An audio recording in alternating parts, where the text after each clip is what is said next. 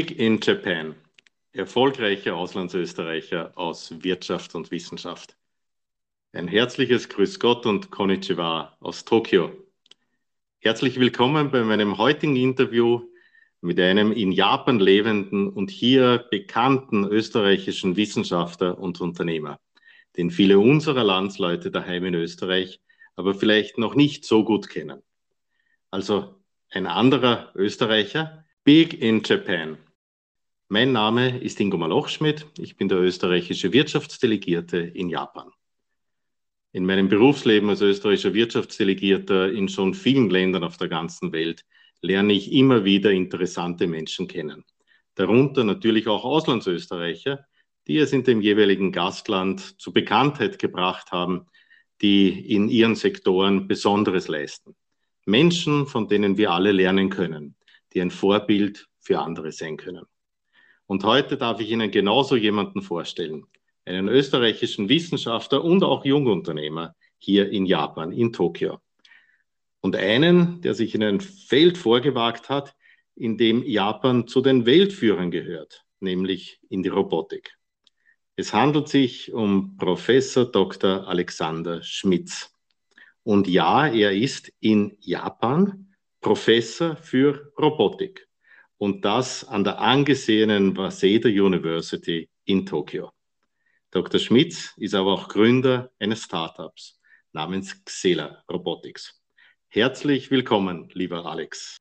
Äh, danke vielmals für die Einladung. Es freut mich wirklich, wirklich heute äh, hier teilzunehmen.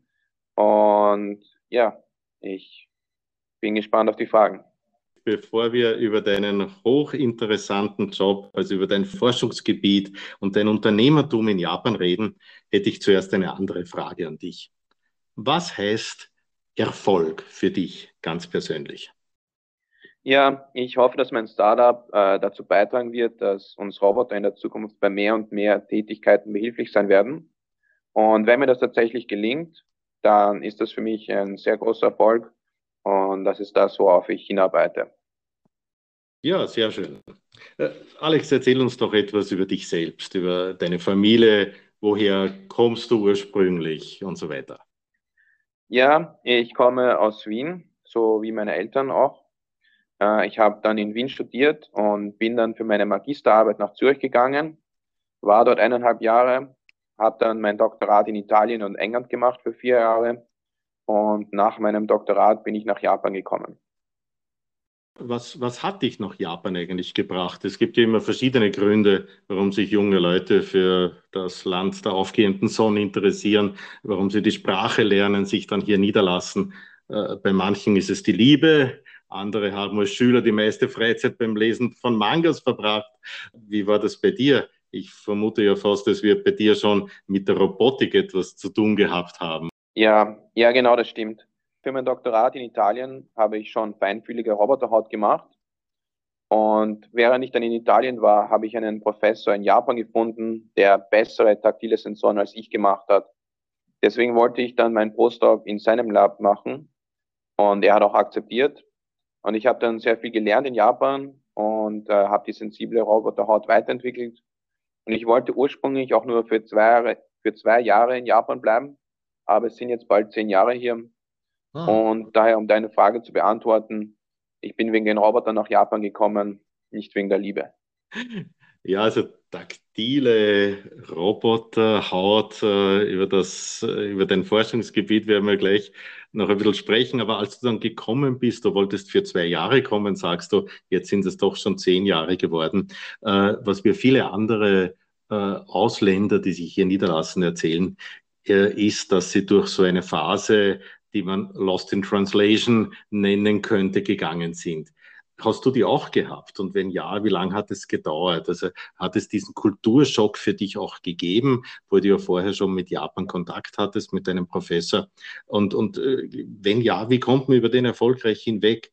wie schwer ist es überhaupt äh, für einen jungen ausländischen Forscher, äh, hier, ja, hier Fuß zu fassen und vom, vom Studenten, als der du ja dann wahrscheinlich noch gekommen bist, oder Doktoranden, dann selbst zum Professor zu werden? Ja, ich hatte immer viel, äh, ich hatte immer viel Unterstützung von meiner Universität, von der Waseda Universität. Und deswegen war es eigentlich nie wirklich schwer, in Japan zu leben, auch ohne Japanisch für mich. Manche Dinge sind natürlich mühsam, wenn man die Sprache nicht spricht. Äh, aber im Endresultat geht es immer irgendwie. Am schwierigsten sind vielleicht die Reporte und Projektanträge auf Japanisch. Da musste jemand für mich übersetzen. Äh, das waren Studenten oder auch Kollegen und es haben mir auch Freunde viel geholfen. Aber im Endresultat hat es immer funktioniert. Wie gut ist heute dein Japanisch? Nach zehn Jahren nehme ich an, wirst du recht ordentlich Japanisch sprechen? Äh, das ist eine schwierige Frage. Äh, mein Japanisch ist eigentlich nicht wirklich gut, vor allem dafür, wenn man, wenn man bedenkt, dass ich schon seit zehn Jahren hier bin. Ich habe mich immer mehr auf die Robotik konzentriert und weniger auf die Sprache. Vielleicht auch, weil das Leben in Japan auch ohne Japanisch für mich immer recht einfach war, habe ich weniger gelernt als, als, als als ich sollte. Auch nicht mehr ein ganz so schlechtes Gewissen, dass auch mein Japanisch noch recht rudimentär ist. Und ich bin auch immerhin fünf Jahre schon in Japan. Du hast vorher schon ein Stichwort genannt, das ist äh, Sensorik und äh, taktile Haut. Kannst du uns ein bisschen Näheres erzählen, was dich äh, als Robotikwissenschaftler genau beschäftigt in, in deiner Forschung und in deiner Lehre auch? Ja, äh, mein Spezialgebiet, das sind taktile Sensoren für Roboterhände und Greifer. Unsere Sensoren geben Robotern ein Fingerspitzengefühl, damit sie Gegenstände greifen und manipulieren können, mhm. äh, ähnlich einem Menschen. Äh, wenn man zum Beispiel ein Amazon Warehouse sich vorstellt, da ist schon viel automatisiert, aber die vielen verschiedenen Dinge aus dem Regal zu nehmen und in eine Box zu geben zum Verschicken, das konnte in der Vergangenheit noch nicht automatisiert werden. Und viele Forscher spezialisieren sich auf visuelle Wahrnehmung, aber Sachen zu greifen und, und sie zu halten, das ist nicht nur ein visuelles Problem, äh, sondern auch ein taktiles. Und es gibt wenige Forscher, die sich darauf spezialisieren. Und das ist eben mein Spezialgebiet, taktile Sensoren für Roboter. Dass das ein, einer deiner Roboter oder Roboter, die mit deinen Sensoren ausgestattet sind, dann auch das berühmte rohe Ei äh, äh, handeln könnten? Ja, unsere, unsere, die, Sens die, die Roboterhände und Greifer, die mit unseren Sensoren ausgestattet sind, können sehr fragile Objekte greifen, zum Beispiel äh, eine, eine Business Card, äh, rohe Eier, alles Mögliche. Mhm. Das, das Ziel ist, dass sie jedes äh, verschiedene Objekt mit verschiedenem Gewicht, mit verschiedener Textur, mit, mit verschiedenem, äh, mit verschiedener ha Härte, dass sie all diese verschiedenen Objekte äh, greifen können. Ja, hochinteressant. Wir haben ja anfangs schon gesagt, du bist ja auch Gründer und auch Unternehmer. Wann ist denn in dir der Entschluss gereift, dass du auch Unternehmer wirst? Und ich nehme an, dein äh, Startup, dein junges Unternehmen hat mit Robotik zu tun, auch schon vom Namen her, Xela Robotics. Ja, äh, wir waren auf Ausstellungen mit unseren Sensoren und viele Leute wollten unsere Sensoren kaufen. Und deswegen lag die Entscheidung nahe, eine Firma zu gründen damit äh, wir mhm. unsere Sensoren vermarkten können und mehr Leute unsere Sensoren auch wirklich einsetzen können. Ich meine, wenn man will, dass die, dass viele Leute die, die Sensoren benutzen können, dann ist einfach ein Startup der richtige Weg dafür. Mhm. Wann war das? Wann ist dieser Entschluss gereift und wann hast du dein Unternehmen gegründet? Wir haben unser Unternehmen gegründet im August 2018, also fast mhm. drei Jahre her. Und ja, so, soweit mhm. so äh, erfolgreich. Du sagst soweit erfolgreich. Was, was ist schwieriger, Wissenschaftler zu sein oder Unternehmer? Was, was gefällt dir am einen und am anderen Beruf vielleicht äh, besonders oder, oder auch nicht? Äh, mir macht beides Spaß und es ergänzt sich auch gut. Äh, Unternehmer ist vielleicht schwieriger, weil man mehr Verantwortung hat für seine Mitarbeiter. Mhm. Während man an der Uni mehr Freiheiten hat und man kann allerlei erforschen, auch wenn das vielleicht nicht wirklich praktikabel ist im Moment oder weit weg von der Kommerzialisierung. Im, im Unternehmen muss man halt immer gewinnorientiert handeln und deswegen ist vielleicht Unternehmen schwieriger. Dass, dass es am vor allem am Beginn schwierig ist als Unternehmer, das hören wir ja allenthalben. Was waren für dich die größten Hürden am Beginn als Unternehmer? Viele klagen hier, dass sie äh, schwer gute Mitarbeiter finden, aber da bist du ja wahrscheinlich an der Quelle gesessen. Ich nehme an, dass etliche deiner Studenten oder deine besten Studenten vielleicht auch deine Mitarbeiter äh, sein werden. Aber wie sieht es zum Beispiel mit, mit Fragen der Finanzierung aus? Äh, hast du externe Investoren gesucht oder suchst du vielleicht sogar noch welche oder hat, hat immer alles geklappt? Ja, äh, Finanzierung ist natürlich schwierig. Wir haben Invest äh, Investoren gesucht und wir sind jetzt auch schon gut dabei, welche zu finden. Also wir sind äh, weit fortgeschritten in den Gesprächen mit, mit äh, einigen Investoren. Äh, ein anderes Gebiet, was schwierig für mich war am Anfang, war der ganze bürokratische Kram. Es war nicht wirklich, mhm. äh, das, das Unternehmen zu gründen an sich war einfach, aber die ganzen NDAs, Verträge mit Kunden, Verträge mit Vertriebsgesellschaften und so weiter, das war sehr mhm. aufwendig, weil als an der Uni muss man sich um sowas nicht wirklich kümmern. Aber als Unternehmer muss man viele verschiedene Verträge ausarbeiten und unterschreiben. Das, das war ein bisschen schwierig für mich am Anfang. Äh, aber wir bekamen zum Glück sehr positives Feedback von unseren Kunden äh, schon ganz am Anfang. Und das hat uns sehr geholfen, äh, weiterzumachen. Ja, freilich, wenn man aus der Wissenschaft kommt und, und mit, äh, mit dem Unternehmertum an und für sich als, als äh, junge Person noch nicht viel äh, zu tun hatte vorher, mag das natürlich besonders schwierig sein. Äh, heute läuft ein Startup äh, zurückblickend. Ähm, wie, wie, zufrieden bist du mit, äh, mit der Startup-Szene und mit der Unterstützung, die es für die Startup-Szene hier gibt? Also Szene ist das falsche Wort, aber ein, einfach mit, mit dem ganzen Environment Environment hier. Äh, gibt es in Japan äh, Unterstützung von, von staatlicher, von öffentlicher Seite? Ähm, der Hintergrund ist, dass wir ja auch viele japanische Startups nach Österreich bringen wollen und nach Europa. Und es gibt ja einen Wettbewerb zwischen den einzelnen Städten und Ländern, die mehr und mehr Startups anziehen wollen. Wie gut hat sich da Japan positioniert? Wie zufrieden bist du mit der Unterstützung, die du von offizieller Seite bekommen hast? Und jetzt auch nach fast drei Jahren Gibt es jetzt auch noch Förderungen, Unterstützungen? Hast du staatliche Unterstützung aus Japan? Wir, wir haben äh, einige Unterstützung bekommen von japanischer Seite. Es war rechtliche Unterstützung dabei, es war finanzielle Unterstützung von, von der japanischen Staat. Ich habe viel Unterstützung bekommen von der Waseda Universität. Die Waseda Universität Aha. hat mir auch äh, rechtliche Hilfe zur Seite gestellt, hat mir Büroräume zur, zur, zur Verfügung gestellt. Ähm, und wie du auch schon gemeint hast, ähm, natürlich durch meine Verbindung zur Waseda Universität sind die Human Resources äh, für mich leichter als vielleicht für andere Unternehmen. Ich, ich weiß nicht wirklich, wie der Vergleich ist, äh, ein Unternehmen zu gründen in Japan versus äh, Europa. Ähm, ich ich habe ich hab, ich hab nur ein Unternehmen gegründet in Japan. Es war nicht zu schwierig. Ähm, es aber vielleicht war es auch deswegen, weil ich so viel Hilfe bekommen habe, für mich äh, möglich, äh, das alles relativ leicht über die Bühne zu bringen. Ja. Du bekommst ja vielleicht oder hoffentlich auch noch die Chance, äh, woanders ein Gründer zu werden. Du hast ja vor ein paar Monaten einen äh, Preis äh, bekommen, einen internationalen Preis bekommen, der auch inkludiert eine Unterstützung, eine, eine Reise zu, äh, zu dir nach Hause, nach Österreich und eine Unterstützung auch dort äh, als, als Startup. Also wir sind guter Hoffnung, dass es vielleicht ja auch einmal eine Tochterfirma von Xela Robotics in Österreich geben wird. Ähm, ja, damit äh, möchte ich schon ein bisschen zu deinen Zukunftsplänen kommen. Du musst hier jetzt nicht nur an dich und deine Familien denken, äh, sondern auch an deinen Forschungs- und Lehrberuf an der Uni, aber vor allem auch an dein Unternehmen. Wie, wie sind denn deine Zukunftspläne, deine mittel-langfristigen Zukunftspläne? Kannst du dir vorstellen, in Japan ständig zu bleiben oder denkst du an irgendwelche andere Karriereschritte oder Expansionsschritte deines Unternehmens irgendwo ins Ausland? Du bist doch jung, aber äh, vielleicht machst du auch schon Gedanken, wo du einmal in 10, in 20 Jahren vielleicht leben wirst. Wird das auch Tokio sein, vielleicht woanders? Wie sieht das aus? Ja, äh, im Moment arbeite ich darauf hin und ich hoffe, dass meine Firma ein Erfolg bleibt und wächst. Und darauf konzentriere ich mich auch.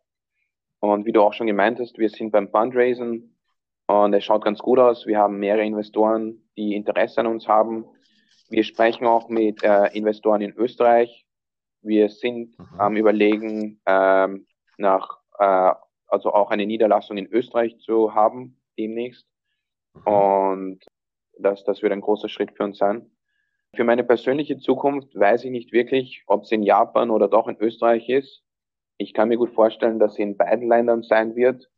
Also wenn wir zum Beispiel äh, eine Niederlassung in, in Österreich haben, dann kann ich mir sehr gut vorstellen, dass ich sehr oft nach Österreich fahre und dann vielleicht äh, die Hälfte der Zeit in Japan und die Hälfte der Zeit in Österreich bin. Also wenn es darum geht, eine äh, Tochterfirma oder eine Schwesterfirma in Österreich zu gründen, da stehen wir dir natürlich von der Außenwirtschaft Austria, aber auch von der Austrian Business Agency äh, voll äh, mit jeder Unterstützung äh, zur Verfügung.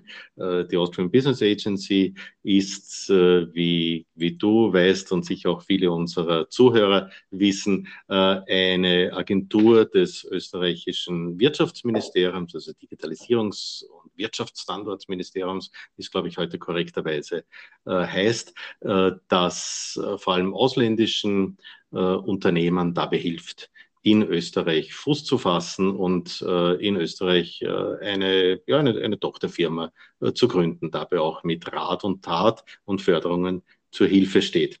Ja, du bist jetzt seit äh, etwa zehn Jahren in Japan. Das Studium und, und äh, dein Interesse an Robotik haben dich hierher gebracht. Äh, es gibt, wie anfangs erwähnt, immer wieder äh, junge Leute, die auch daran denken, sich in Japan niederzulassen, hier einen Job zu suchen, äh, die von Japan aus irgendeinem Grund fasziniert sind und, und hier ihren vorläufigen und überhaupt Lebensmittelpunkt zu machen.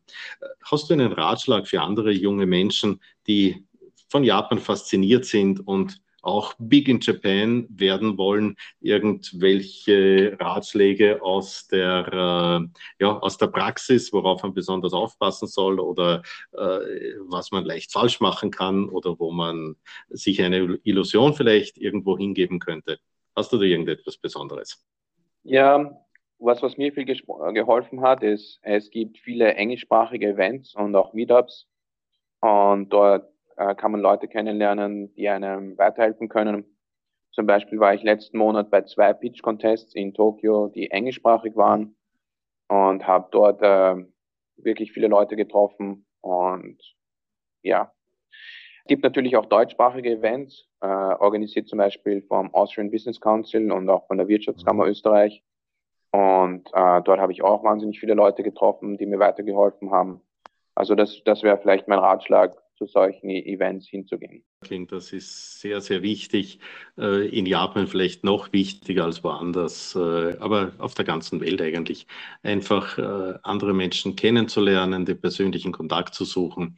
Soweit das auch in Pandemiezeiten wie jetzt möglich ist, unterstützen wir das natürlich. Du hast angesprochen den Austrian Business Council. Das ist für diejenigen unserer österreichischen Zuhörer, die es nicht kennen, das ist eine Art Verein der österreichischen Tochterfirmen und Niederlassungen und Freunde Österreichs, äh, die hier wirtschaftlich in Japan tätig sind, der bei uns am Außenwirtschaftscenter Tokio auch seinen Sitz hat und wo wir vor allem Networking-Events organisieren.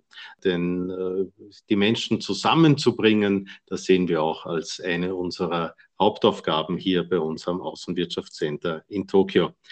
Ja, lieber Alex, Japan ist in vieler Hinsicht ja doch sehr viel anders als, in, als, als Österreich, als, als ganz Europa.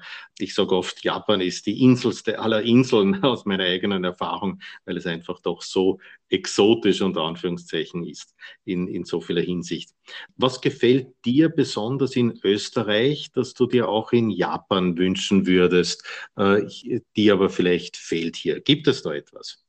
Mm, der größte Vorteil für mich ist in Österreich, dass fast jeder junge Österreicher Englisch spricht. Und äh, Japanisch stellt natürlich eine Hürde dar. Und da, da ist Österreich viel weiter. Und dann gibt es natürlich viele Kleinigkeiten, zum Beispiel, dass in der Nacht äh, es keine Nightline gibt, dass das Fenster nicht doppelt verglast sind und ich, ich vermisse österreichisches Essen. Aber im Wesentlichen bin, bin ich äh, glücklich in Japan. Schön zu hören, ja. Mit den Fremdsprachenkenntnissen in Japan steht es nicht ganz so gut. Das, äh, das hören wir immer wieder. Aber ja, auch unsere, zumindest von uns beiden, sind äh, die Japanischkenntnisse ja auch noch nicht die allerbesten, wie wir feststellen mussten. Aber auf der anderen Seite, lieber Alex, hat mich schon auch interessiert.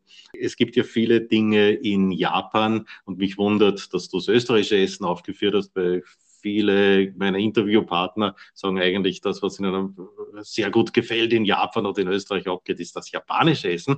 Aber gibt, gibt, es, äh, gibt es Dinge, äh, die, die dir in Japan lieb geworden sind und äh, wo Österreich vielleicht was lernen könnte, was dir dort abgeht? Ja, äh, japanisches Essen ist natürlich ausgezeichnet und ich liebe japanisches Essen. Ich esse meistens japanisch und ähm, Deswegen Essen, ich mag sowohl österreichisches als auch japanisches. Die 24-Stunden-Shops, also es gibt hier Geschäfte, die rund um die Uhr offen haben. Und daran habe ich mich schon gewöhnt. Das, das fällt mir in Österreich schwierig, dass ich nicht um, in der, um drei in der Früh äh, eine, ein Eis kaufen kann, zum Beispiel. äh, die Höflichkeit in Japan, wenn auch, wenn auch manchmal nur oberflächlich, äh, ist, ist auch sehr nett. Und ja, das sind ein paar Sachen, die ich an Japan mag. Immer voneinander lernen. Das habe ich in, in jedem der, der, Länder und doch etlichen Ländern, in denen ich selbst schon gelebt habe, wieder, immer wieder feststellen können. Und das Beste ist, wenn man das Positive einfach aus jedem Land mitnimmt. Äh, ja, äh, herzlichen Dank, lieber Professor Dr. Alexander Schmitz. Das war eine, ein, ein, ein sehr interessantes Gespräch, auch für mich, was man, äh, wie, wie man, also Eulen nach Athen tragen, hätte ich fast gesagt. Also wie man im, im Land der Robotik als österreichischer Forscher und Wissenschaftler und Unternehmer erfolgreich sein kann mit Robotik in genau diesem Kerngebiet äh, der japanischen Technologie. Das ist schon etwas sehr Beeindruckendes.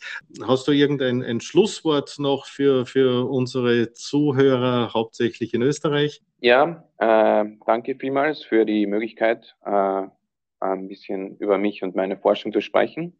Und falls jemand mehr wissen will, äh, bitte auf äh, www.cellularrobotics.com gehen. Das ist äh, Xaver, Emil, Ludwig, Anton, robotics.com. Und ja, danke.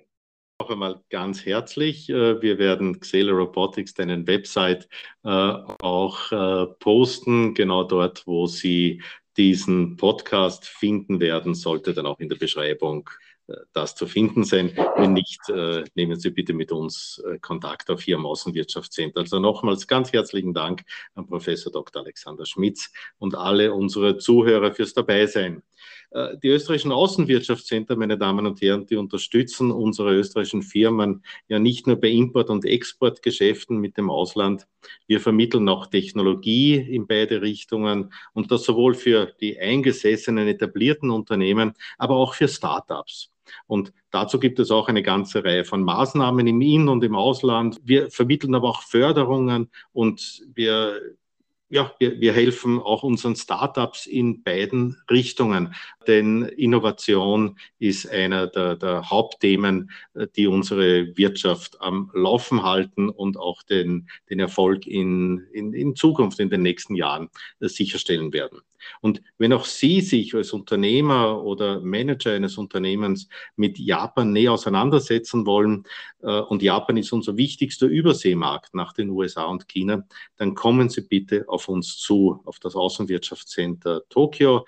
Die Kontaktadressen finden Sie auch dort, wo Sie diesen Podcast gefunden haben. Sonst schicken Sie uns einfach eine E-Mail, ganz einfach Tokio, ganz egal ob mit I oder Y, at wko.at, also Tokio at WKO wie Wirtschaftskammer Österreich.at. Wir sind ja eine Dienststelle der Außenwirtschaft Austria, also der Wirtschaftskammer Österreich. Wir kommen dann gerne auf Sie zu. Herzlichen Dank nochmals an alle. Bis zum nächsten Mal, wenn wir Ihnen wiederum einen interessanten Gast Big in Japan vorstellen dürfen. Lassen Sie sich überraschen.